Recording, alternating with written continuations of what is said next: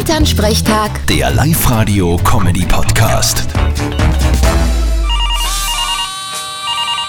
Hallo Mama. Grüß dich, Martin, geht's dir eh gut? Fralli, was gibt's? Du, weißt eh, der Papa hat einen Zeig gehabt. Ui, wo denn? Na, ganz blöd, am Bugel. Und wir haben ihm erst entdeckt, wie er schon dick und fett war. Na bravo.